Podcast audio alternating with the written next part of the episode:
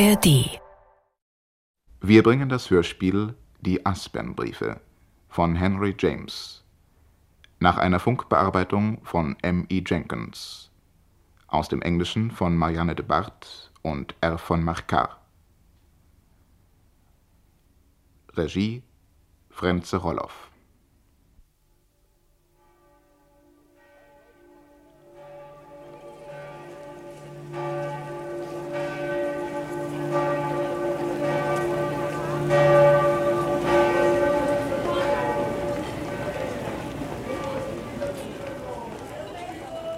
Pietro, aspetta, halt!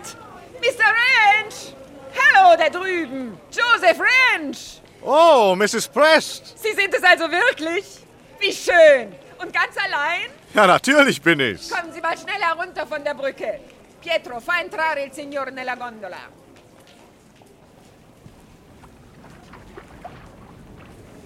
Zeigen Sie einen, Joe. Schon da. Danke.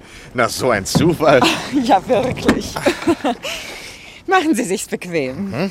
Ah, ich hoffe, es kompromittiert Sie nicht allein in der Gondel mit einem skrupellosen amerikanischen Kritiker.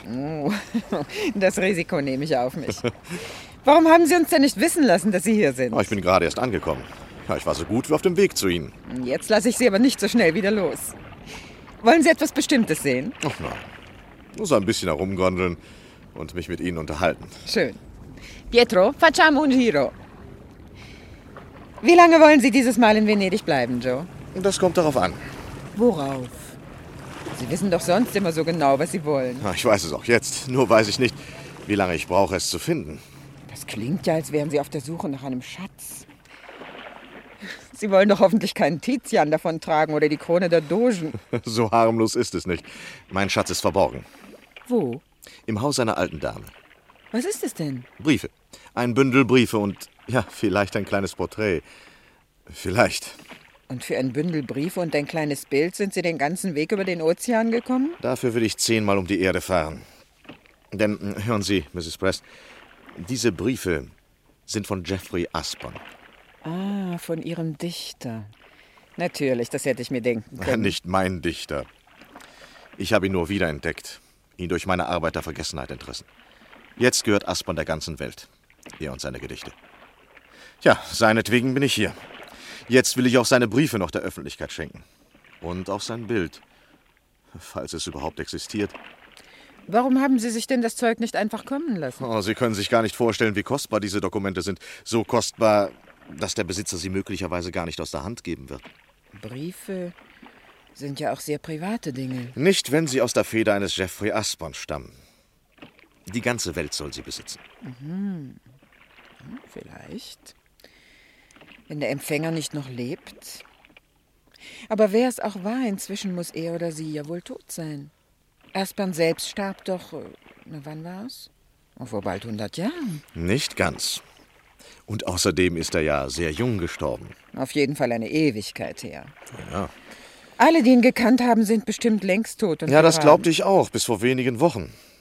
Wollen Sie etwa behaupten, dass jemand, der ihm nahestand, noch am Leben ist? Ja, jemand, der ihm sehr nahe stand. Eine Frau? Ja, eine Frau. Eine Frau, die er geliebt hat? Und die ihn liebte. Und diese Frau lebt noch? Hier in Venedig? Oh, sie muss ja steinalt sein. Ein merkwürdiges Gefühl, als ich zum ersten Mal von ihr hörte. Alle meine Arbeit über seine Dichtung diese ganzen Jahre hindurch hat sich unter Phantomen abgespielt, unter Staub und Asche. Noch nie habe ich in Augen geblickt, die er gesehen hat. Noch nie eine Hand gefühlt, die seine berührt hat. Ja, und da plötzlich höre ich, dass Juliana, seine Juliana, noch lebt. Sie haben sie gesehen? Nein, noch nicht, aber ich weiß, wo sie wohnt. Ich habe ihre Wohnung gesehen, ihren Palast. Direkt vom Bahnhof aus bin ich hingefahren. Wer ist sie? Ob ich sie kenne? Darauf setze ich ja meine ganzen Hoffnungen. Sie heißt Miss Bordereau und ist auch Amerikanerin. Oh, von ihr habe ich gehört. Sie hat eine Nichte, die mit ihr lebt, nicht wahr? Oder vielleicht ist es auch eine Großnichte. Ja, eine weibliche Verwandte soll bei ihr wohnen. Eben. Sie haben den Palazzo Terenzio. Vor Jahren wollte ich Ihnen einmal einen Besuch machen. Ich hatte gehört, die alte Dame sei krank und da die beiden so völlig zurückgezogen leben, dachte ich, es ginge Ihnen vielleicht schlecht. Haben Sie sie gesprochen? Die alte Dame nicht. Nur die Nichte. Nee, Tina heißt sie, glaube ich. Eine bleiche, eckige Person und jung auch nicht mehr. Sie hat mich in der marmornen Halle des Hauses empfangen, in einem kalten, verblichenen Saal. Eine Art Schlafrock hatte sie an und Was? ihr üppiges Haar war nicht einmal aufgesteckt. Das Einzige, was mir auffiel, waren ihre langen, vielleicht nicht ganz sauberen Hände. Ja, und dann? Nicht einmal einen Stuhl hat sie mir angeboten. Was? Ich bin kaum zwei Minuten geblieben. Seither habe ich keine der beiden je wieder zu Gesicht bekommen. Ah, nicht sehr ermutigend für mich. Das würde ich nicht unbedingt sagen. Wahrscheinlich waren die beiden zu stolz, meine Hilfe anzunehmen. Sie dagegen, Joe, sind selbst auf Hilfe angewiesen. Da sind sie in einer viel günstigeren Position. Oder haben Sie etwa die Absicht, Ihren Schatz mit Gewalt zu rauben? Das wohl kaum. Gott sei Dank. Ich freue mich zu hören, dass ihr Literaten noch vor irgendetwas Halt macht. Nein, diplomatisch gerissen muss ich mich einschmeicheln. Ja, wenn nötig mit List und Tücke vorgehen. Bedauerlich, aber für Jeffrey Aspon würde ich vor keiner Gemeinheit zurückschrecken.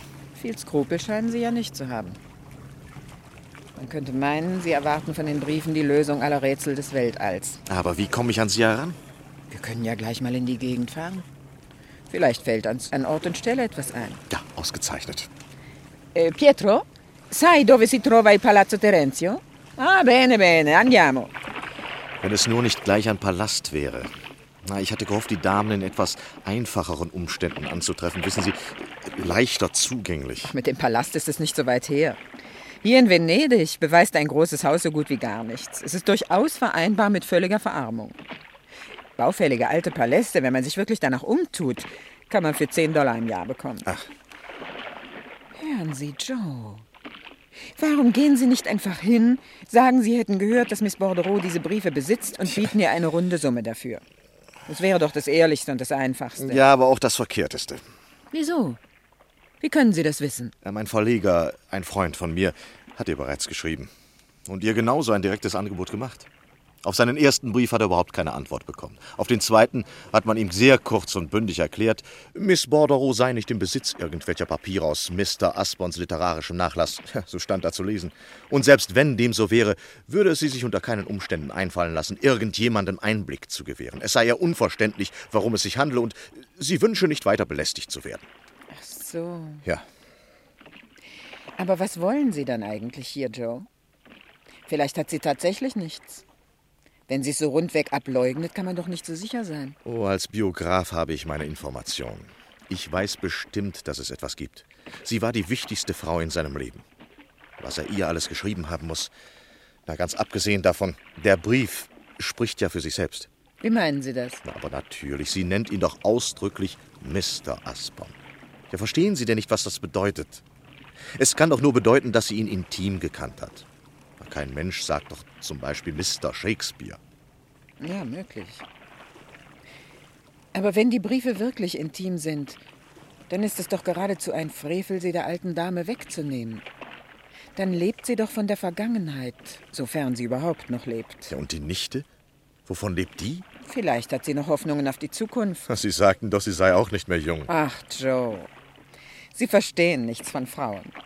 Vergangenheit oder Zukunft. Jede Frau braucht das eine oder das andere.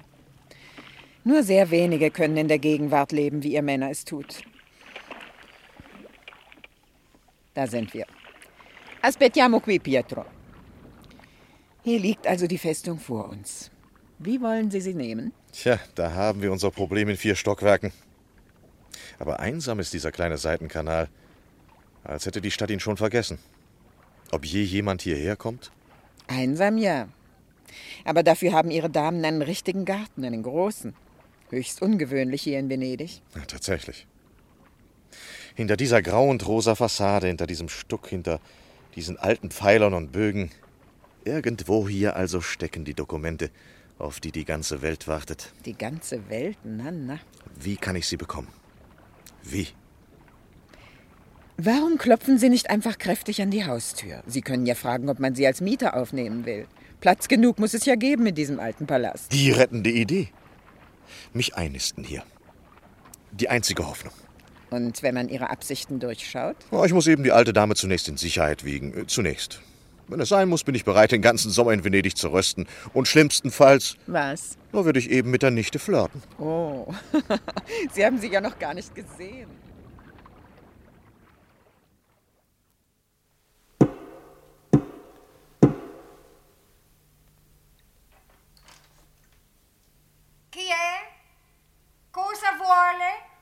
Voglio parlare con la signora della casa. Ma chi è? Sono un viaggiatore americano. Oh, wenn Sie Amerikaner sind, dann können wir Englisch sprechen.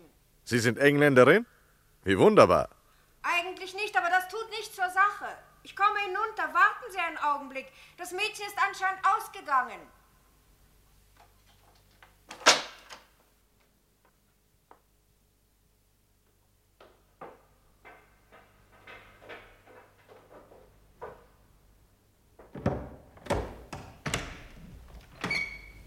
Was wünschen Sie?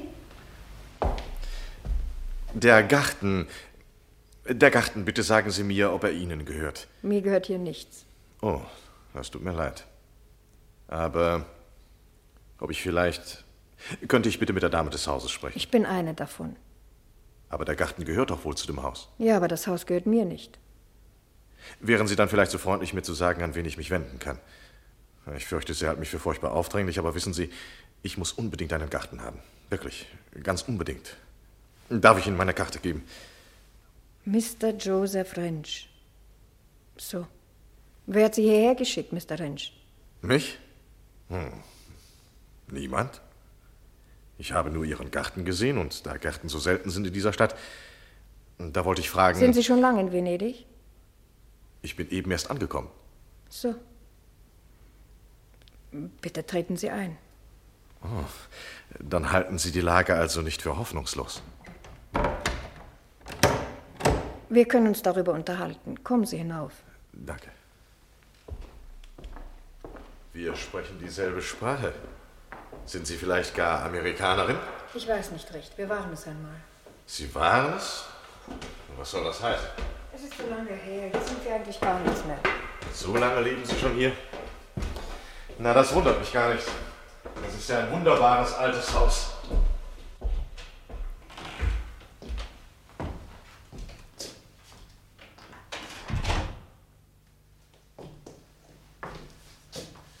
Ich glaube, man kann den Garten von diesem Fenster aus sehen, nicht wahr? Darf ich einmal hinunterschauen? Bitte sehr. Danke.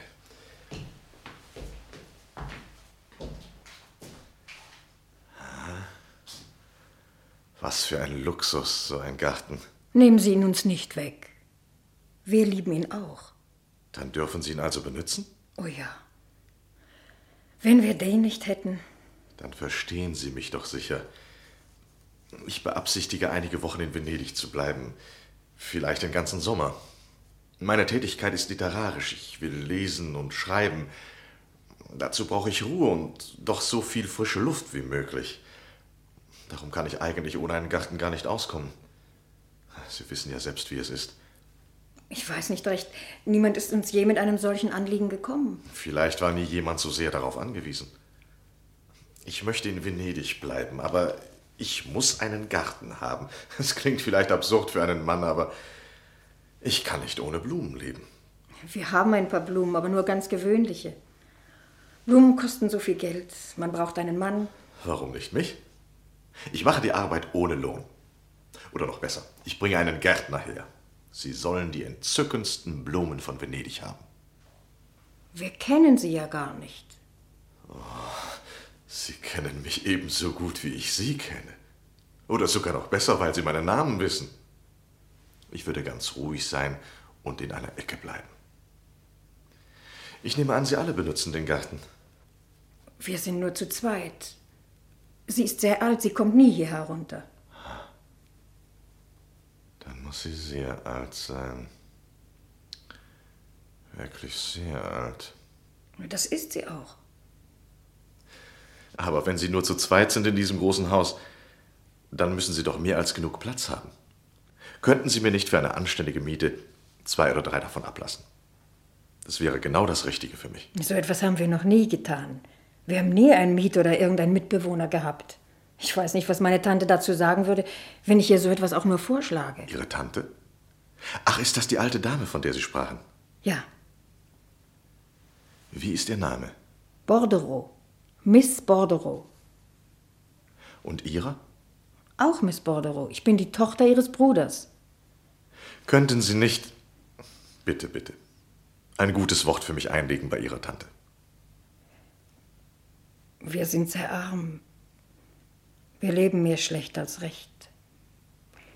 So gut wie von nichts. Mit meiner Miete wäre Ihnen dann doch sehr geholfen. Die Zimmer sind ganz kahl. Die, die Sie haben könnten, da stehen gar keine Möbel drin. Ich weiß nicht, wie Sie da schlafen würden oder essen. Mit Ihrer Erlaubnis könnte ich leicht ein Bett und ein paar Tisch und Stühle hineinstellen. Das ist in ein oder zwei Stunden erledigt. Ich kenne da einen kleinen Trödler, von dem ich mir für nichts die wenigen Sachen ausleihen kann, die ich für die Zeit benötige. Ich könnte das Zeug in einer Gondel herschicken lassen. Ich bin völlig anspruchslos in jeder Beziehung. Ich lebe von Blumen. Es wäre herrlich, Blumen zu haben. Ja, nicht wahr? Was für ein Glück für mich, dass ich jemanden gefunden habe, der versteht, wie sehr ich sie brauche. Ich werde meine Tante fragen. Äh, ich weiß nicht, ich hätte da vielleicht noch eine bessere Idee. Ich möchte sie gern selber fragen. Ich werde mal sehen, ob sie sie empfängt. Warten Sie einen Moment.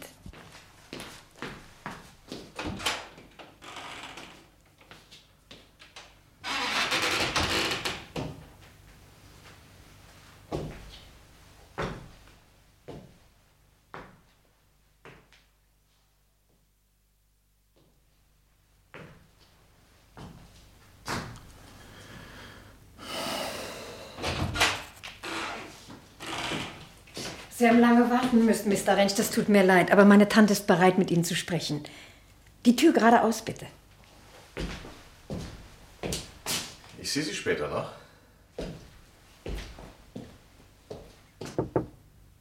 Treten Sie ein.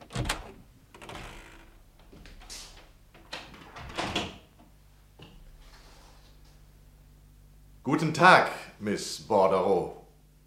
Unser Haus liegt nicht im besten Teil der Stadt, aber der kleine Kanal ist recht hübsch. Finden Sie nicht? Ich finde, es ist die reizendste Gegend von Venedig und kann mir nichts Hübscheres vorstellen. Bitte? Nehmen Sie da drüben Platz. Ich höre sehr gut. Danke. Ihre Nichte hat Ihnen den Zweck meines Besuches sicher schon erklärt. Ja, gewiss. Der Garten. Ich weiß, der Garten. Aber wenn Ihnen so viel an einem Garten liegt, warum gehen Sie dann nicht in eine Stadt auf dem Festland, wo Sie viel bessere finden können? Oh, es ist beides zusammen. Ein Garten mitten im Meer. Ah, hier sind wir nicht mitten im Meer. Sie können das Wasser nicht einmal sehen. Das Wasser? Aber gnädige Frau, ich kann in einer Gondel bis zur Haustür fahren. Ja, wenn man eine Gondel hat. Ich habe keine. Ich bin schon seit Jahren in keiner Gondel mehr gefahren. Seien Sie versichert, ich würde Ihnen meine mit dem größten Vergnügen zur Verfügung stellen. Ja, das wäre alles ganz schön und gut gewesen. Hm. Vor 50 Jahren ungefähr. Ah, jetzt, junger Mann, schauen Sie mich doch nur an. Offensichtlich wollen Sie unbedingt hierher kommen. Und wenn Sie auch noch so große Töne reden von dem Garten und was weiß ich. Mir kommt das Ganze komisch vor. Naja, mich geht es nichts an. Wer Sie sind, ich will es auch gar nicht wissen. Heutzutage bedeutet das alles sehr wenig.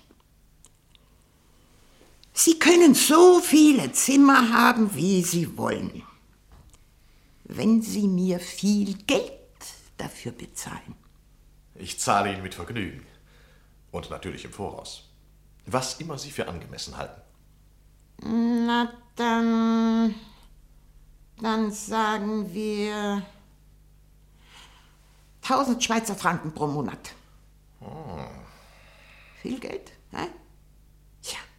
Warum sollte ich die Miete nicht nach der Dringlichkeit Ihres Anliegens bemessen? Das geht durchaus in Ordnung. Völlig. Ich stimme absolut mit Ihnen überein. Darf ich Ihnen vielleicht äh, die Miete drei Monate im Voraus bezahlen? Ja, drei Monate. Das wäre das Richtige. Finden Sie nicht? Ja, das genügt fürs Erste, ne? Abgemacht. Ich bringe das Geld morgen. Schön, schön. Aber jetzt, jetzt können wir Tina sagen, dass wir uns geeinigt haben. Meinen Struck hört sie immer. Da kommt sie sofort. Sie hat sehr gute Manieren. Ich habe sie selbst erzogen. Tina! Tina! 3000 Franken zahlt er. Morgen bringt er sie. Wie schön. Wie schön, dass Sie kommen. Und wann können wir Sie morgen mit dem Geld erwarten? Je früher, desto besser. Wenn es Ihnen passt, komme ich um 12 Uhr. Ich bin immer hier. Aber ich habe meine bestimmten Stunden. Sie meinen die Stunden, wenn Sie empfangen. Ich empfange nie. Aber Sie werde ich um 12 Uhr empfangen, wenn Sie mit dem Geld kommen. Ausgezeichnet. Ich werde pünktlich sein. Sollen wir unseren Vertrag mit einem Händedruck besiegeln? Hm, Zu meiner Zeit war das nicht üblich. Dann mache ich es mit Ihrer Nichte. Wir können uns die Hand darauf geben. Ja, ja. Zum Zeichen, dass alles vereinbart ist. Bringen Sie das Geld in Goldstücken. Haben Sie nicht ein wenig Angst, eine solche Summe im Haus aufzuheben? Vor wem soll ich Angst haben, wenn nicht vor Ihnen? Naja. Von morgen ab bin ich ja als Beschützer im Haus. Dann bringe ich also Gold, wenn es Ihnen lieber ist. Danke sehr. Guten Tag, Mr. Wrench. Guten Tag.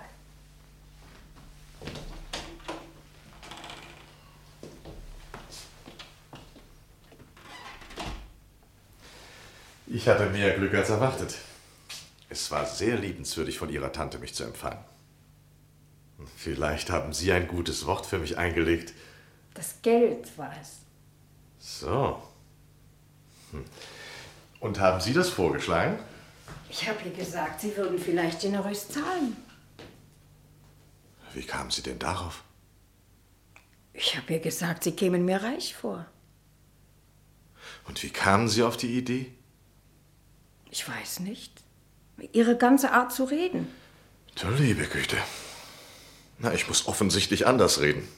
Also unglücklicherweise stimmt es nicht. Ich glaube, in Venedig zahlen Ausländer oft sehr viel für so gut wie nichts. Vielleicht erleichtert es Ihnen die Sache, wenn Sie wissen, dass das Geld für mich bestimmt ist. Dann natürlich würde ich am liebsten zwei oder drei Jahre bleiben. Oh, das wäre wunderbar für mich. Meine Tante möchte mich gesichert wissen. Sie glaubt, sie stirbt bald. Oh, wirklich? Ja, glauben Sie das auch? Ich weiß nicht. Ist sie denn ernstlich krank? Ich glaube nicht. Nur sehr müde. Sie hat so furchtbar lang gelebt, das sagt sie selbst. Sie sagt, sie möchte zur Abwechslung sterben. Haben Sie Ihre Tante sehr überreden müssen? Nein, Sie sehen doch, wie leicht sie es Ihnen gemacht Na, hat. leicht nennen Sie das 3000 Franken. Ja, sie hat sich ganz schön gedeckt gegen das Risiko. Wir riskieren nichts. Hier passiert nie etwas. Wir leben furchtbar ruhig. Ich weiß gar nicht, wie die Tage vergehen. Wir haben kein Leben. Ich möchte Ihnen gern ein bisschen Leben verschaffen. Oh, wir wissen, was wir wollen. Es macht nichts.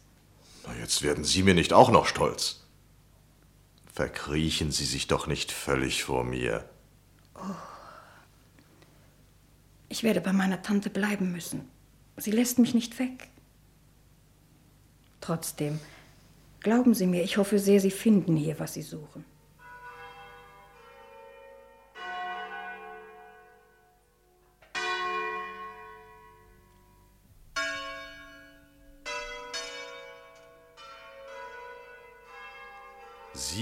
Garten, Miss Tina?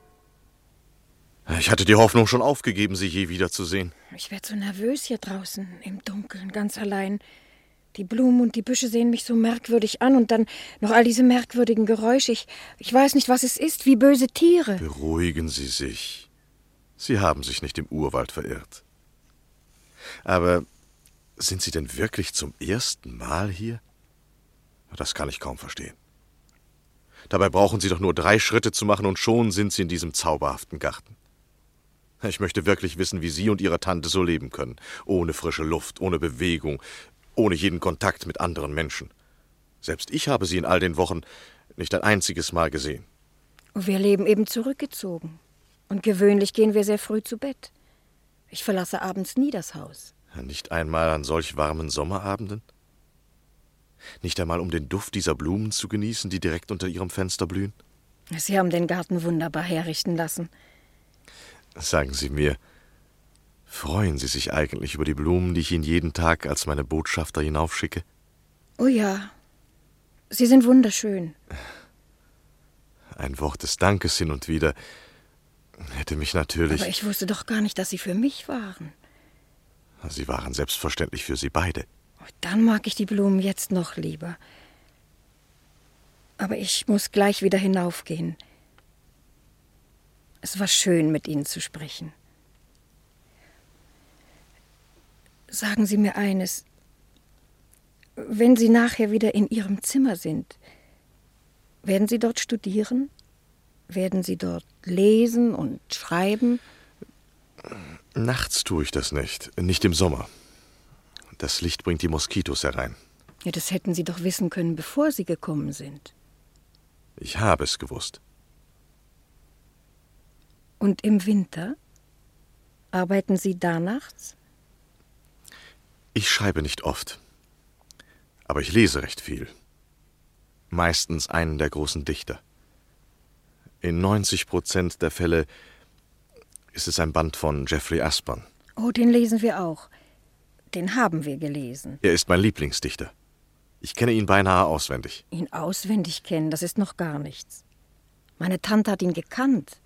Sie hat ihn persönlich gekannt. Persönlich? Er hat sie oft besucht und ausgeführt. Mein liebes Fräulein, er ist schon fast 100 Jahre tot. Dann ist meine Tante eben 150. Sie hat also wirklich Aspern gekannt? Ja. Gern möchte ich Sie nach ihm fragen. Sie muss mir von ihm erzählen. Eine so einmalige Chance darf man sich nicht entgehen lassen. Da hätten Sie vor 20 Jahren kommen sollen. Damals hat sie noch über ihn gesprochen. Und was hat sie gesagt? Ich weiß nur, dass er sie außerordentlich gern gemocht hat. Und sie? Hat sie ihn nicht gemocht? Sie hat gesagt, er war ein Gott.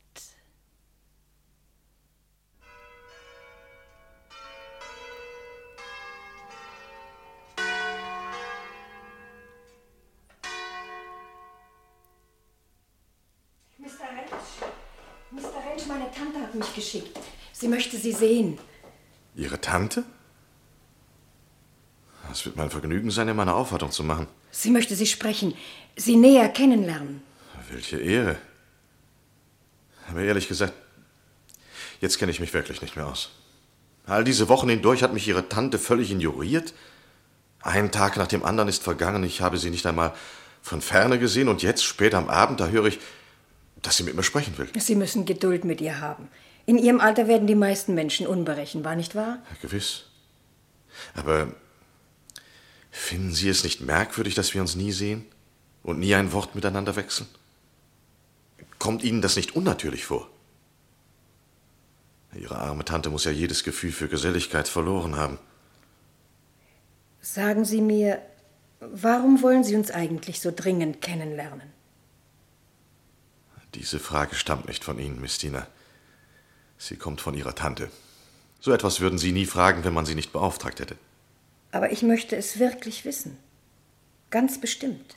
Sie wollen sagen, Ihre Tante möchte es wissen. Ich kann mir gut vorstellen, dass sie oft gefragt hat, warum ich eigentlich hier bin und was ich eigentlich hier will. Darum möchte sie mich jetzt sprechen, weil sie herausbringen möchte, was ich eigentlich von ihr will. Sie kommen aber doch. Ja, natürlich komme ich.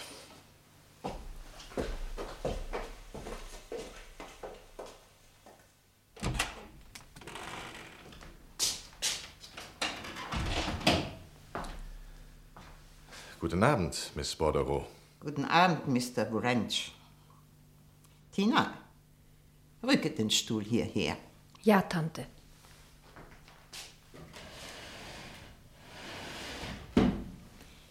Hier sitzen Sie am besten. Danke. Ich hoffe, es geht Ihnen gut, Miss Bordereau, trotz des schwülen Wetters. Gut? Was ist gut? Die Hauptsache ist, dass ich noch am Leben bin. Noch viele Jahre, will ich hoffen. Machen Sie mir bloß keine Komplimente, junger Mann. Ich bin darüber hinaus. Hm, sagen Sie das nicht. Aber meine Komplimente nehmen sich wahrscheinlich sehr arm aus, verglichen mit manchen, die man Ihnen gesagt hat. Ich mache keine Vergleiche. Nie. Wenn ich das täte, hätte ich alles schon lang aufgeben müssen. Ich äh, wollte Sie sprechen wegen der schönen Blumen. Sie haben uns so viele geschickt. Ich hätte Ihnen schon früher danken sollen. Oh, das ist gar nichts. Es macht mir Spaß, Blumen zu ziehen und sie zu beobachten. Wenn nur Miss Tina selbst in den Garten käme und sie pflücken würde. Ich verstehe gar nicht, warum sie nie herunterkommt. Ja, Sie müssen sie dazu bringen. Sie müssen heraufkommen und sie holen. In der komischen Laube, die Sie da hinten aufgestellt haben, kann sie sehr gut sitzen. Könnten Sie nicht selbst einmal herunterkommen? Es täte Ihnen doch sicher gut, dort im Schatten zu sitzen. In der frischen Luft. Mein Herr, wenn ich dieses Haus verlasse, ist es nicht, um in der frischen Luft zu sitzen. Da wird tiefer Schatten sein. Aber ganz so weit sind wir noch nicht. Ich sitze schon ganz schön lange hier. Und Lauben habe ich genug gehabt zu meiner Zeit. Aber ich kann warten, bis ich abberufen werde. Ich bedauere, dass Sie nicht kommen wollen. Aber Miss Tina sollte es wirklich tun, anstatt die ganze Zeit im Haus zu hocken. Seien Sie vorsichtig, sonst fängt sie noch selber an, sich zu bemitleiden. Sie hat es viel leichter als ich in ihrem Alter. Hm, Miss Bordereau, die Frauen ihrer Zeit darf man nicht mit den Maßstäben gewöhnlicher Sterblicher messen. Göttinnen waren sie. Aber Göttinnen können ziemlich unmenschlich sein. Unmenschlich. So haben uns die Dichter genannt. Aber versuchen Sie nicht, es denen nachzumachen. Sie können es nicht so gut. Es gibt keine Poesie mehr in der Welt. Wenigstens merke ich nichts davon. Aber ich habe nicht die Absicht, hier mit Ihnen zu diskutieren. Sie bringen mich viel zu viel zum Reden. Das ist gar nicht gut für mich. Dann will ich Sie nicht länger aufhalten. Einen Augenblick. Erinnern Sie sich, dass Sie mir damals, als wir über die Zimmer sprachen, die Benützung Ihrer Gondel angeboten haben? Ja. Ich erinnere mich gut. Na, warum nehmen Sie das Kind nicht einmal mit und zeigen ihr die Stadt? Aber liebe Tante, was hast du mit mir vor? Ich kenne die Stadt sehr gut. Na, wenn du sie so gut kennst, dann fahr mit ihm und erklär sie ihm. Du solltest dir alles einmal wieder anschauen. Und in deinem Alter, na, ich will nicht sagen, dass du so jung bist, solltest du dir keine Chance entgehen lassen. Überhaupt mir wirst du nie abgehen. Du hältst dich für viel zu wichtig. Nehmen Sie mit auf die Piazza San Marco, Mr. Ranch. Das war immer sehr hübsch. Aber nein, Tante, das geht doch wirklich nicht. Wir wollen doch Mr. Rentsch nicht zur Last fallen. Ich, ich bleibe viel besser, wo ich bin. Miss Tina, wollen Sie mir die Ehre geben, mich in meiner Gondel zu begleiten? Ich verspreche Ihnen, dass Sie sich nicht langweilen werden. Sehr freundlich von Ihnen, aber du meine Güte. Ich werde Sie morgen Abend ab. Ausgezeichnet. Und jetzt, Miss Bordereau, werde ich Sie verlassen. Ja, und äh, wann darf ich Sie wieder besuchen? Fehlt Ihnen das sehr zu Ihrem Glück? Es liegt mir mehr daran, als ich sagen kann. Ah, Sie sind erstaunlich höflich. Aber wissen Sie denn nicht, dass es mich beinahe umbringt? Wie kann ich das glauben, wenn ich Sie jetzt animierter und amüsanter sehe, als am Anfang meines Besuches? Das stimmt, Tante. Ich glaube, es tut dir gut. Ist es nicht rührend, wie besorgt wir sind, es dem anderen nett zu machen? Wenn Sie mich heute Abend amüsant finden, dann haben Sie keine Ahnung, wovon Sie reden. Dann haben Sie nie eine geistvolle Frau gekannt. Was wisst ihr alle von guter Gesellschaft? Machen Sie mir bloß keine Komplimente. Ich bin verwöhnt. Kommen Sie wieder, wenn Sie wollen. Meine Tür ist zu. Aber Sie dürfen manchmal anklopfen. Dankeschön. Gute Nacht. Und bis morgen, Miss Tina.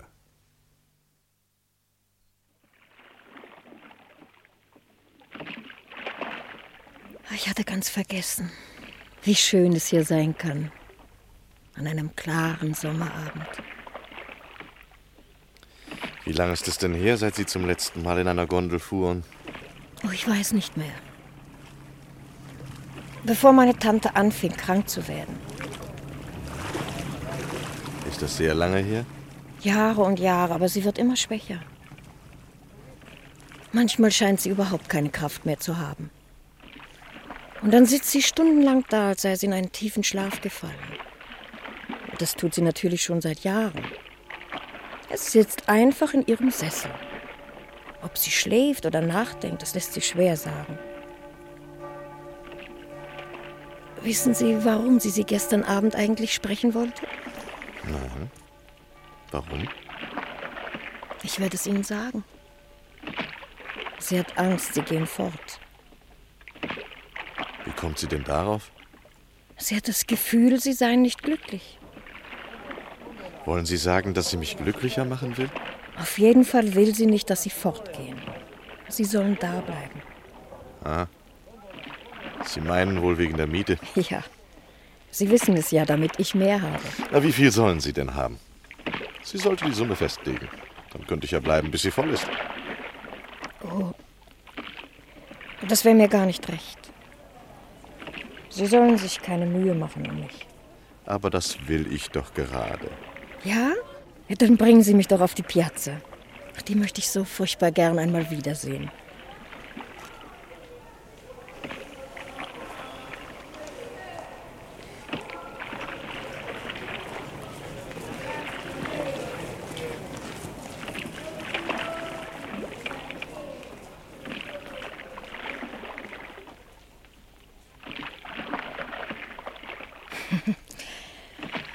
Für eine Freude das war, auszufahren und sich mit Ihnen zu unterhalten. Worüber unterhalten Sie sich denn mit Ihrer Tante? Sie spricht nur selten mehr als ein paar Worte mit mir. Wenn ich Sie nur öfter sehen könnte. Ich möchte Sie doch so gern nach Jeffrey Aspern fragen. Das wäre ihr bestimmt gar nicht lieb. Sie würde Ihnen nichts sagen. Es ist mir gleich, ob es ihr lieb ist oder nicht. Glauben Sie, Miss Tina, dass Ihre Tante den Plan hat, mich dadurch da zu behalten, dass sie mich ab und zu vorlässt? Es liegt ihr so viel an ihrem Bleiben. Darum will sie diese Konzession machen. Und warum glaubt sie, dass das etwas nutzt? Sie haben mir doch gesagt, Sie fänden sie amüsant. Ah, gewiss. Aber hat sie nicht manchmal den Verdacht, dass ich vielleicht einen besonderen Grund habe? Sie ist sehr argwöhnisch. Na, woher kommt das? Haben andere Leute sich indiskret und neugierig gezeigt? Da fühlt sie sich verfolgt? Vielleicht. Angenommen, ich hätte meine Gründe, in Venedig zu bleiben. Ich glaube, ich kenne Ihre Gründe. Hier sind wir wieder.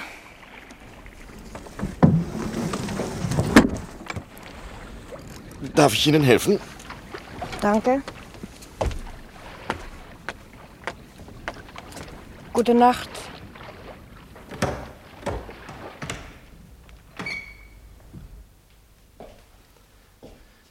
Wann sehe ich Sie wieder?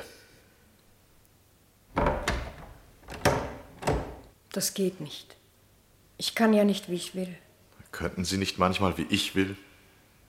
Ihnen glaube ich nicht, Warum glauben Sie mir nicht? weil ich Sie nicht verstehe. Gerade in einer solchen Lage braucht man den Glauben. Gute Nacht. Gute Nacht.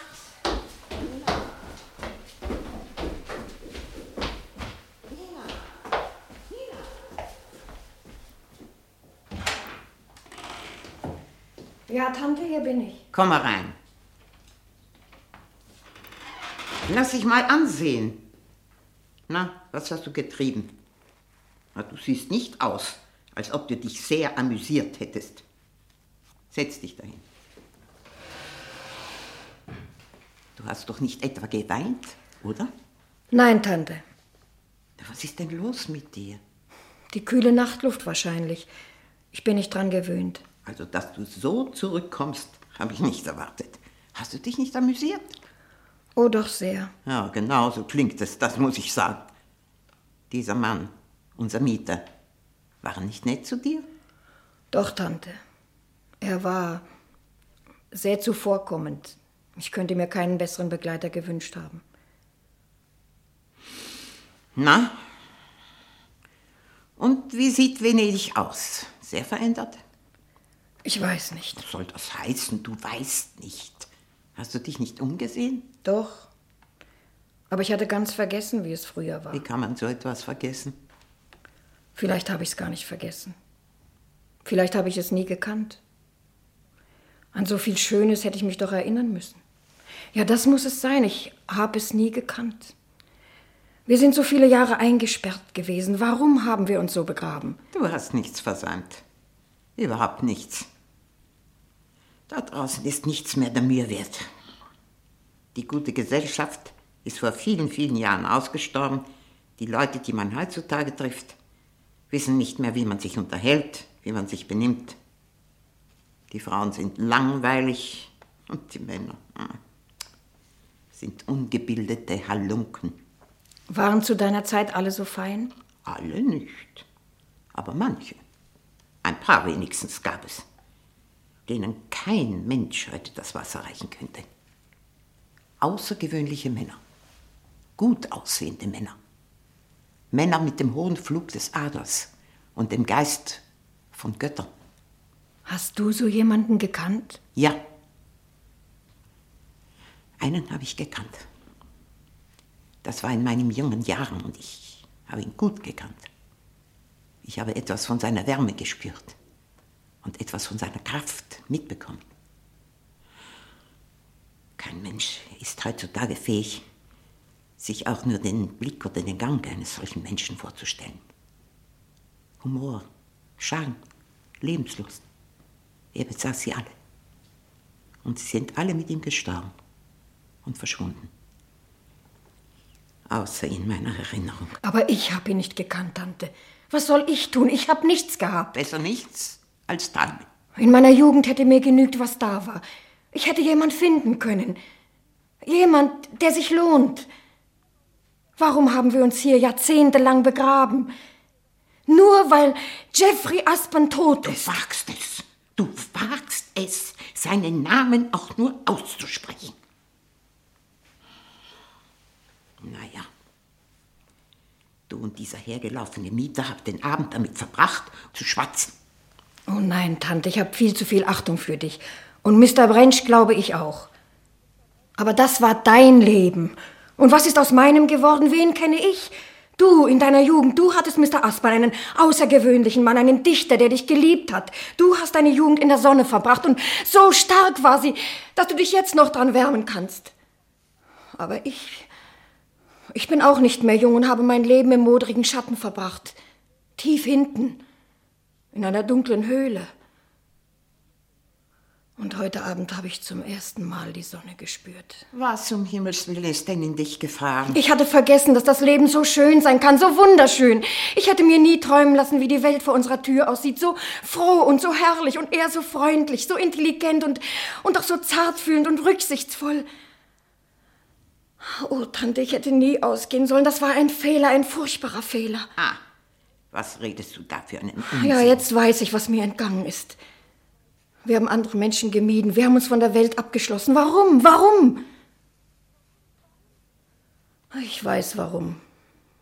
Du wolltest nicht, dass man über dich spricht. Du wolltest vergessen sein. Du warst ganz zufrieden, hier zu sitzen und ein altes Bild anzustarren. In Briefen eines Toten herumzublättern und von der Vergangenheit zu zehren. Hör auf. Und ich habe keine Vergangenheit und keine Zukunft. Nichts. Sei still. Du benimmst dich wie eine dumme Gans von 18 Jahren. Das steht dir nicht in deinem Alter. Na, das ist es. Ich bin nie 18 gewesen. Ich bin überhaupt nie jung gewesen. Drum darfst du es mir nicht übel nehmen, wenn es manchmal aus mir herausbricht. Selbst jetzt, in meinem Alter. Übel nehmen? Ich nehm's dir nicht übel. Verrückten nimmt man nichts übel. Aber ich wundere mich über dich, Tina. Eine kleine Ausfahrt durch die Kanäle ein einziges Mal und ein Spaziergang auf der Piazza Und so kommst du zurück? Ha, da gibt es nur eine Erklärung. Du hast dich in diesen Schreiberling verliebt? Nein, nein. Na, umso besser. Das freut mich.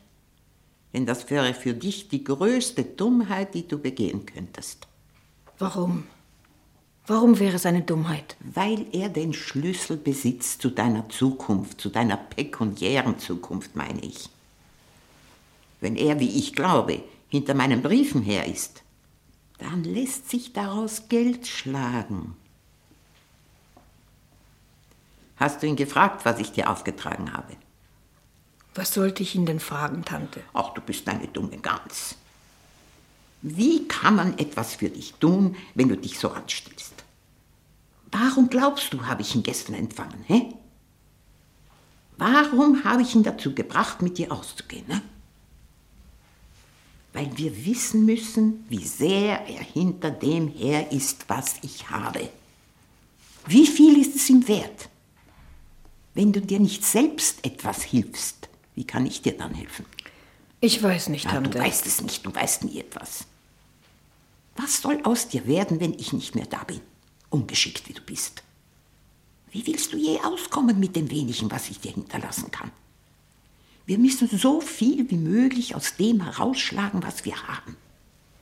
Das Wertvollste, was ich besitze, sind diese Sachen von ihm. Wenn man es geschickt anstellt, kann man einen sehr hohen Preis dafür erzielen. Möglicherweise werde ich ihm ein oder zwei von Jeffreys Sachen zeigen müssen, um sein Interesse warm zu halten. Ja. Ach, du kannst dir gar nicht vorstellen, wie viel mich das kosten wird. Aber ich werde es tun, um deinetwillen. Um dir mehr Geld zu verschaffen. Weil du doch weiterleben musst, wenn ich nicht mehr da bin.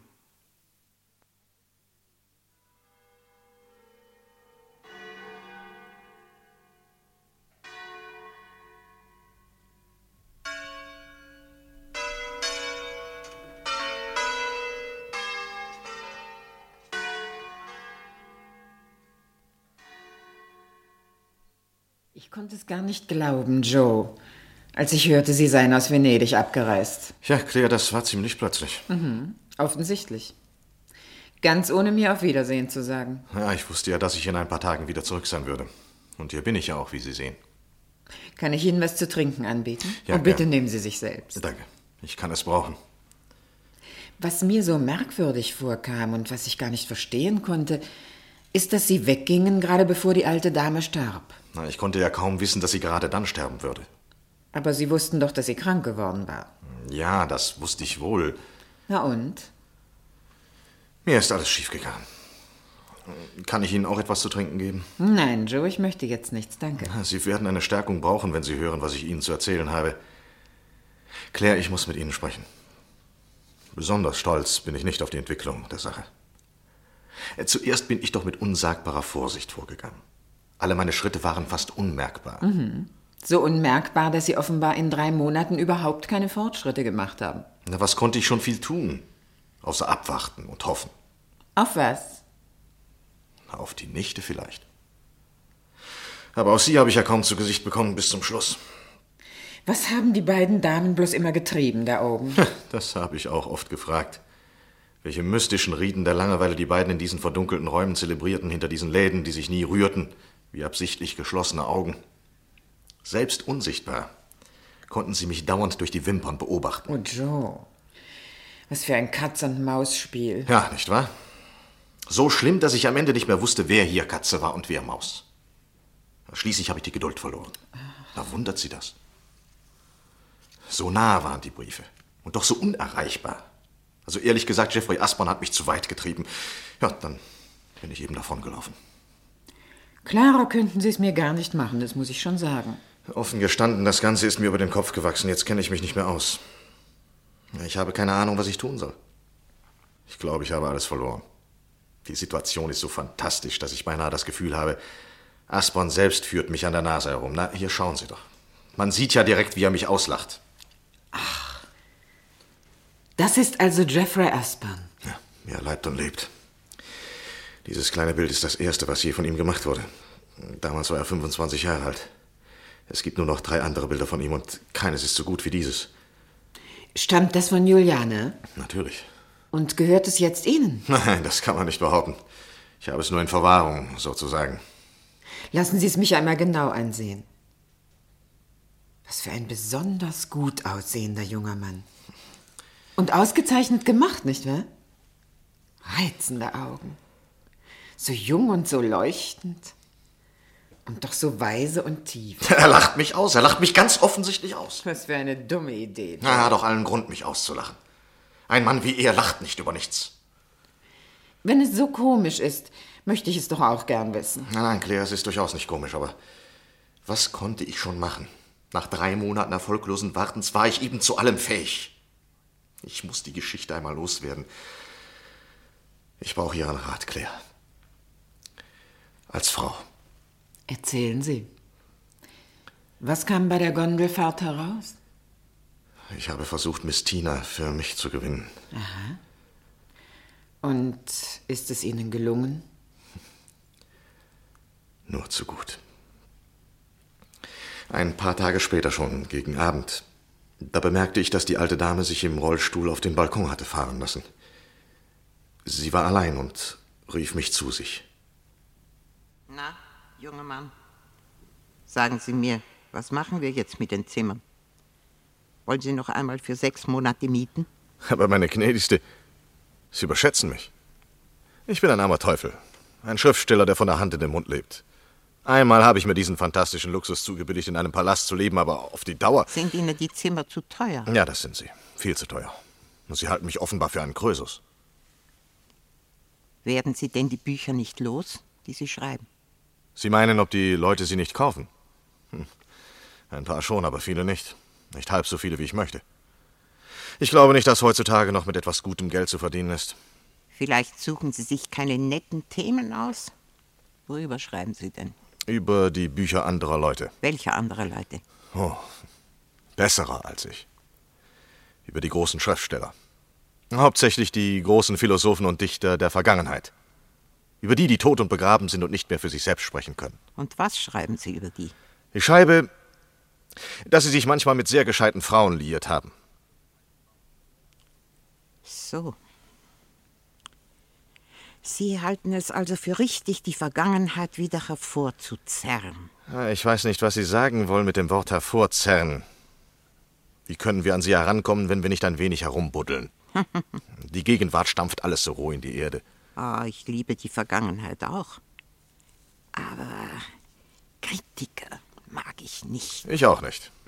Aber Ihre Entdeckungen mag ich. Sie suchen die Wahrheit. Die Wahrheit gehört Gott, nicht den Menschen. Die überlassen wir besser ihm. Wer kann sie beurteilen? Wer weiß? Naja, wir tappen furchtbar im Dunkeln, gewiss. Aber wenn wir den Versuch gar nicht mehr machen, was wird dann aus uns? Ja, ist schön und gut. Aber ein wenig Diskretion ist dringend notwendig. Ja, genug davon. Schauen Sie sich nur mal das Haus an. Ist doch sehr schön, nicht wahr? Die Proportionen sind großartig. Ich nehme kaum an, dass Sie oft in so einem Haus gewohnt haben. ah? ich kann es mir nicht leisten. Also dann, wie viel wollen Sie mir zahlen für sechs Monate? Na, warum soll ich gleich so lang bleiben? Ich habe gedacht, Sie wären gern hier. Das hatte ich mir auch gedacht. Wenn Sie finden, dass wir Sie nicht gut genug behandelt haben, dann können wir vielleicht einen Weg finden, Sie besser zu behandeln. Oh, bitte denken Sie nicht, dass mir irgendetwas nicht passt. Ich kann mich über nichts beklagen. Denken Sie doch nur, wie reizend es von Miss Tina war, mich gestern zur Piazza zu begleiten. Na, das haben Sie sich selber zu verdanken. Sie ist ein prachtvolles Mädchen, wissen Sie? Oh ja, gewiss. Ich hoffe, Sie sagen das nicht nur aus Höflichkeit, sondern weil Sie sie wirklich mögen. Außer mir hat sie niemanden. Sie steht völlig allein in der Welt. Das tut mir leid. Außerordentlich leid. Also, um auf die Zimmer zurückzukommen. Ehrlich gesagt, ich zahle gern zweimal so viel wie irgendwo anders in Venedig. Aber ich kann nicht auf die Dauer 20 mal so viel zahlen. Schön. Jetzt wissen wir, woran wir sind. Sie haben mir ein festes Angebot gemacht. Ja, aber nicht für sechs Monate. Ah, Nur monatlich. Ja, das muss ich mir noch überlegen. Passen Sie auf. Ich möchte Ihnen etwas zeigen, was ich hier habe. Verstehen Sie etwas von Antiquitäten? Was für eine Art von Antiquitäten? Kleine Porträts, Miniaturen, solche Sachen. Von Leuten, die nicht mehr leben. Wissen Sie, was so ein Stück wert ist? Wie kann ich das beurteilen, solange Sie nicht zeigen, was Sie haben? Wenn ich es überhaupt hergebe, dann nur, wenn ich einen guten Preis dafür bekomme. Darf ich es einmal sehen? Ja, ja, gut. Schauen Sie es sich an. Nein, nein, nein, nein, nein. In die Hand zu nehmen, brauchen Sie es nicht. Sie können es genauso gut sehen, wenn ich es halte. Ein kleines Bild, wie Sie sehen. Was für ein ungewöhnlicher Kopf. Wer ist es denn? Ein alter Freund von mir, ein sehr berühmter Mann seiner Zeit.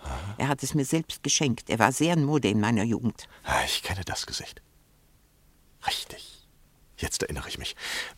Es liegt mir auf der Zunge, aber ich kann nicht auf den Namen kommen. Also, wer ist es?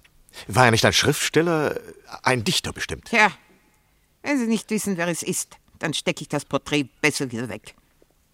Nur wer ihn sofort erkennt, würde mir meinen Preis zahlen. Ich möchte es sehr gern haben. Sehr gern, aber ich fürchte, Ihr Preis wäre zu hoch für mich. Für weniger als 1000 Pfund gebe ich es nicht her. Wo soll ich eine so riesige Summe herbekommen? Ah, das ist Ihre Sache, Mr. Wrench. Ah, da kommt meine Nichte. Tante, ich glaube, du musst jetzt reinkommen. Du siehst ganz erschöpft aus. Sicher bekommt es dir schlecht. Ich werde mich mal erkundigen über das kleine Bild und sage Ihnen dann Bescheid, Miss Bordereau. Das kleine Bild? Ah, was verstehst du schon davon, Kind? Dich geht es nichts an. Ich habe meinen Preis schon festgelegt. Und wie hoch soll der sein? 1000 Pfund. Oh, du meine Güte. Ist das das Thema eurer Unterhaltungen? Was Ihre Tante alles wissen möchte.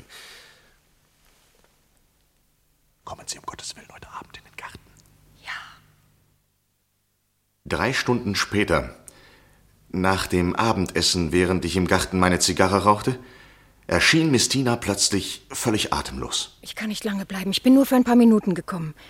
Meine Tante hat einen Anfall gehabt. Der Doktor war da und hat ihr etwas gegeben. Es besteht keine unmittelbare Gefahr, hat er gesagt. Aber ich muss gleich wieder zurück. Ja, was haben Sie nur mit ihr gemacht heute Nachmittag? Nichts, bestimmt nichts. Ich war sehr vorsichtig. Sie war ganz böse auf Sie, als wir wieder in ihr Zimmer zurückkamen. Warum soll sie auf mich böse sein? Nur weil ich nicht in der Lage bin, 1000 Pfund für Jeffrey Aspons Porträt zu zahlen? Ach so, natürlich, ja, das war's. Wieso? Was war's? Ich glaube nicht, dass sie es je zuvor irgendjemand gezeigt hat. Selbst ich habe es nie gesehen. Kein Wunder, dass sie einen Anfall bekommen hat. Sagen Sie mir, hat sie auch Briefe von ihm? Haben Sie sie gesehen, die Briefe? Nein, ich habe nie etwas davon gesehen. Gar nichts. Wissen Sie denn, worum es sich handelt? Oh ja, das weiß ich. Ich habe gesehen, dass meine Tante manchmal eine Truhe hervorgeholt hat. Und wo hebt sie die auf? Im Salon unter dem Sofa. Ja, da passt sie gerade drunter. Holt sie sie oft hervor? In letzter Zeit nicht, aber früher schon. Sie hängt sehr daran. Sagen Sie mir, Miss Tina, das ist jetzt sehr wichtig. Glauben Sie, dass irgendeine Gefahr besteht? Auch nur die geringste Gefahr, dass sie den Inhalt dieser Truhe vernichtet? Sie hängt zu sehr daran. Ich glaube nicht. Ja, wenn sie nicht beabsichtigt, die Briefe zu zerstören, dann hat sie vermutlich in ihrem Testament darüber verfügt. Ich glaube, sie hat mir alles vermacht, was sie hat. Viel ist es nicht, aber das hat sie mir gesagt. Dann wird sie Ihnen also auch alle Ihre Papiere hinterlassen. Wenn, dann nur unter sehr strikten Bedingungen. Sie glauben also nicht, dass Ihre Tante die Briefe vernichten wird?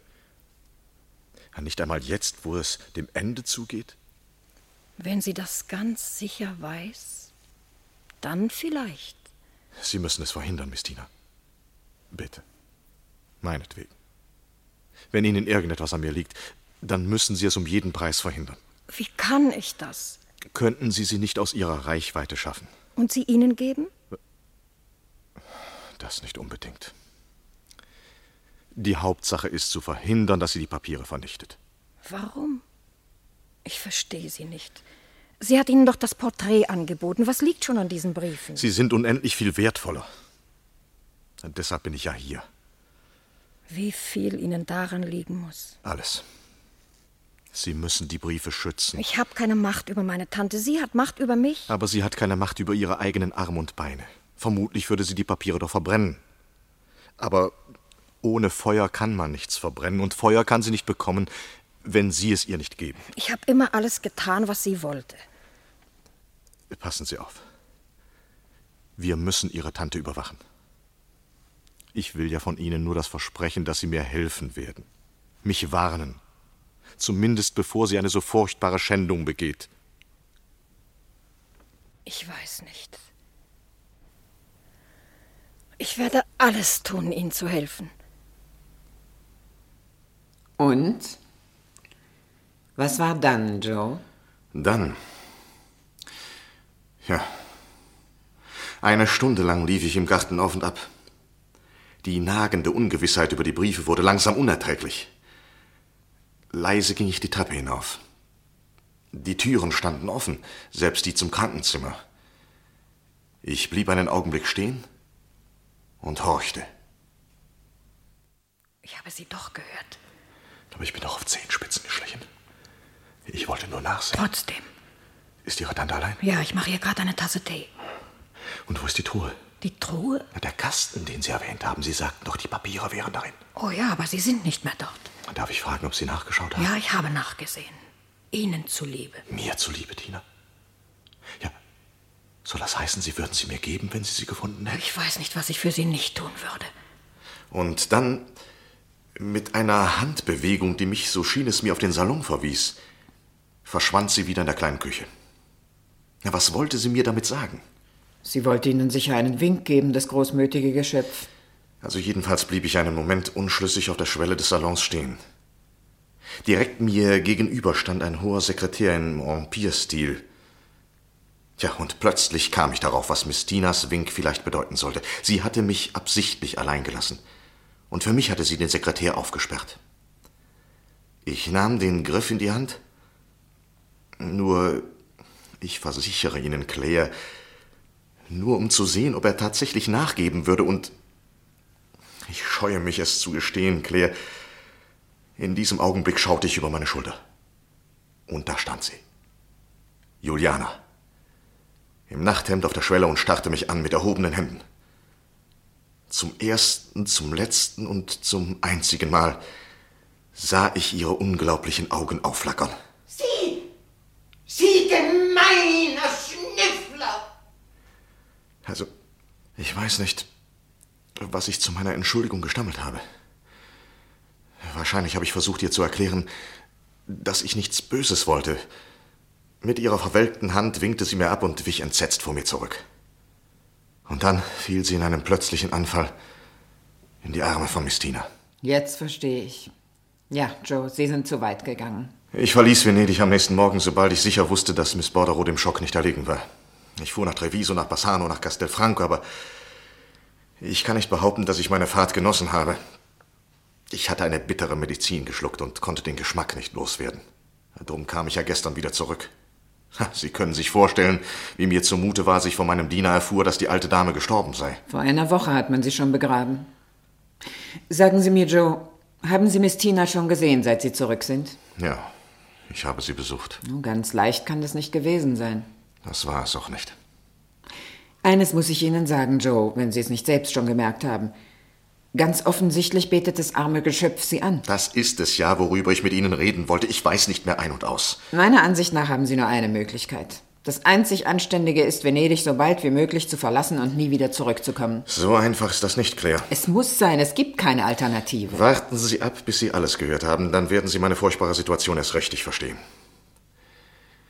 Ich habe mich heute Morgen mit Tina unterhalten. Im Garten.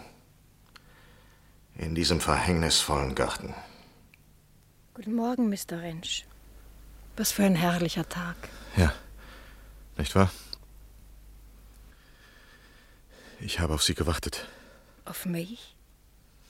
Ehrlich gesagt, ich bin ganz beklommen. Ich erwarte von Ihnen mein Schicksal zu hören. Ihr Schicksal? Sie dürfen mich nicht noch länger auf die Folter spannen, Miss Tina. Bitte. Das wäre zu grausam. Sie haben doch sicher ein Einsehen mit meiner Lage, nicht wahr? Natürlich, Mr. Rentsch, gewiss, das hab ich. Aber wie? Ich meine, unsere Papiere. Existieren sie? Jetzt müssen Sie es doch wissen.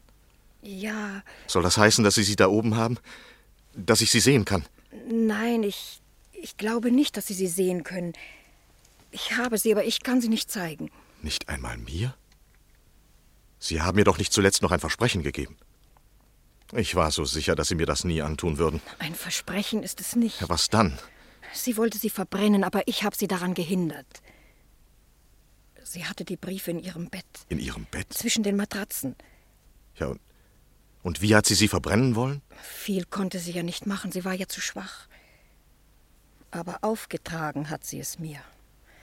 Furchtbar war es. Sie hatte die Sprache verloren in der Nacht. Sie konnte nur mehr Zeichen geben. Und was haben Sie getan, Tina? Ich habe die Briefe weggenommen und eingesperrt. Wo? In dem Sekretär? Ja, in dem Sekretär. Haben Sie ihr zu verstehen gegeben, Sie würden die Briefe verbrennen? Nein. Absichtlich nicht. Mit der Absicht, mir einen Gefallen zu tun. Ja. Nur deshalb. Tja, und was für einen Gefallen tun Sie mir, wenn Sie sie mir jetzt nicht einmal zeigen? Gar keine, das weiß ich. Aber hier ist das Porträt, das können Sie haben. Das kann ich haben. Ja, wollen Sie es mir schenken? Ja. Aber das ist doch viel Geld wert. Miss Bordereau hat es auf tausend Pfund geschätzt. Können wir es nicht verkaufen? Um Himmels Willen. Nein, mir ist das Bild lieber als das Geld. Dann behalten Sie es. Sie sind außerordentlich großmütig. Sie auch. Womit habe ich denn das verdient? Oh, Sie haben mein Leben verändert. Ich. Ich weiß nicht wieso. Wirklich nicht?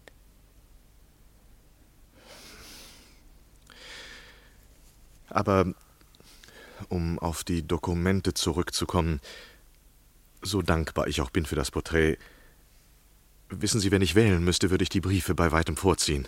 Aber können Sie denn wählen? Können Sie? Ach so. Natürlich, wenn Sie die Wünsche Ihrer Tante als endgültig ansehen, ist ja nichts zu machen. Sie würden es verstehen, wenn Sie sie gekannt hätten. Ich habe Angst, ja, Angst. Es, sie war so furchtbar, wenn sie böse war. Ja, das habe ich gesehen. In jener Nacht. Sie war furchtbar.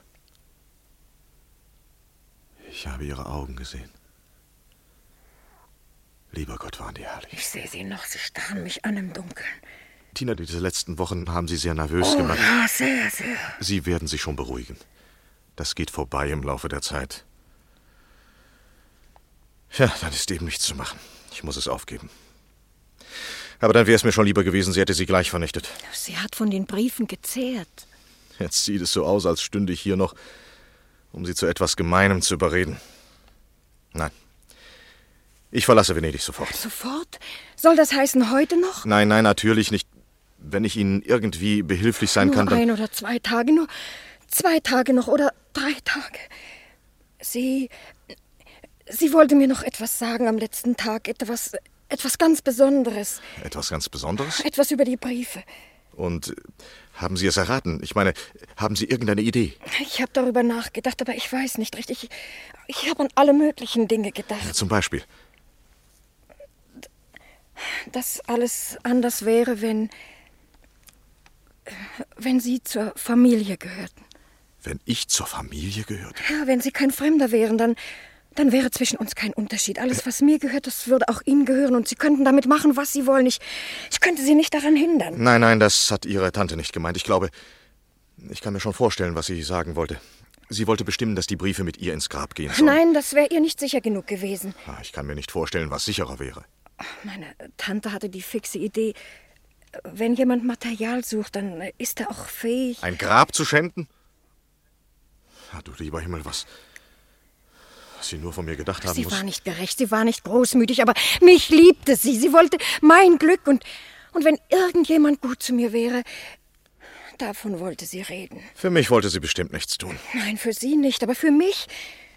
Sie hat gewusst, dass ich sie unterstützen wollte bei der Verwirklichung ihres Planes. Mir wollte sie helfen, nicht Ihnen. Ach, Wie soll ich es nur sagen? Es quält mich so. Ich, Ich schäme mich so. Ich würde Ihnen alles geben als, als Ihre Frau. Sie könnten die Briefe benutzen und, und sie würde verstehen, wo sie jetzt ist und ja. würde mir verzeihen. Aber, Miss Tina, das geht doch nicht. Das geht doch wirklich nicht. Bitte gehen Sie nicht vor. Aber ich war schon weg. Das nächste, woran ich mich erinnere, ist, dass ich in meine Gondel sprang. Claire, habe ich diesen Wahn verursacht? Sie glauben doch nicht, dass ich ihr den Hof gemacht habe, nur um die Briefe zu bekommen. Vielleicht haben Sie ihr aber Grund gegeben, sich Hoffnungen zu machen. Frauen leben von der Vergangenheit oder von der Zukunft. Ich bin so nett wie möglich zu ihr gewesen, gewiss, aber das ist doch kein Verbrechen mit einer Frau von Tinas Alter und Ansehen. Jetzt weiß ich, warum Jeffrey Aspon mich auf dem Porträt so auslacht. Was soll ich denn tun, Claire? Nichts. Sie können nichts mehr tun. Das arme Geschöpf. Das Einzige, was Sie jetzt für Sie tun können, ist die Briefe vergessen und den Palazzo nie wieder betreten. Nein, das kann ich nicht. Ich muss ihr wenigstens auf Wiedersehen sagen. Um die Qual zu verlängern? Sobald Sie zu ihr gehen, hofft sie womöglich, Sie kämen zurück, um auf Ihren Vorschlag einzugehen. Na, ich weiß nicht. Ich, ich weiß nur, dass ich noch einmal hin muss. Sie wollen sich nicht geschlagen geben. Sie können die Idee nicht ertragen, dass Sie die Briefe verloren haben. Habe ich sie denn wirklich verloren? Irgendeinen Weg muss es doch geben, einen Kompromiss. Es muss mir doch etwas einfallen. So einfach kann ich doch jetzt nicht aufgeben, wo ich den Schatz beinahe in der Hand habe.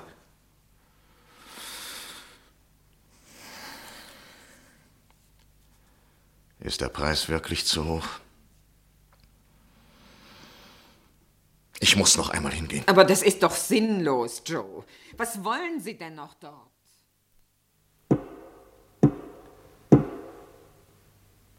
Wer ist da? Ich bin es. Joseph Ranch. Ich komme.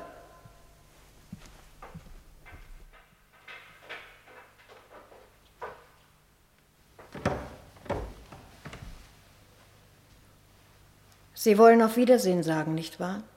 Ich weiß es. Ich habe alles in Ihrem Gesicht gelesen heute Morgen. Fahren Sie noch heute ab? Es macht mir eigentlich nichts aus, ich sehe Sie doch nie wieder. Ich will es nicht. Und Sie? Was wird aus Ihnen?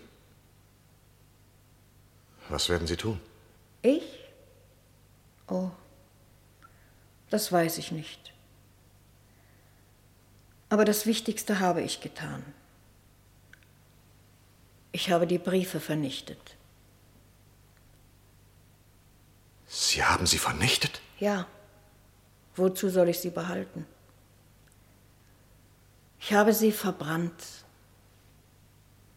Einen nach dem anderen.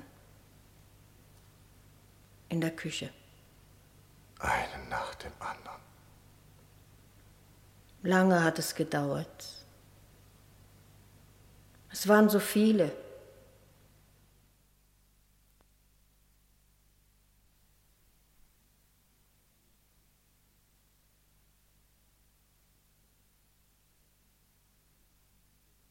Wir brachten das Hörspiel Die Aspernbriefe von Henry James nach einer Funkbearbeitung von M. E. Jenkins aus dem Englischen von Marianne de Bart und R. von Marcar.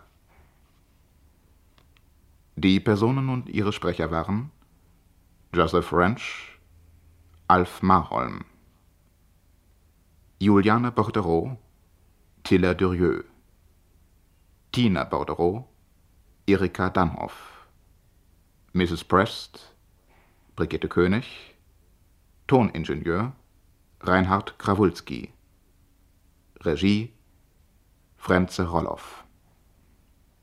Mehr Hörspiele in großer Vielfalt sind jederzeit in der App der ARD Audiothek zu finden.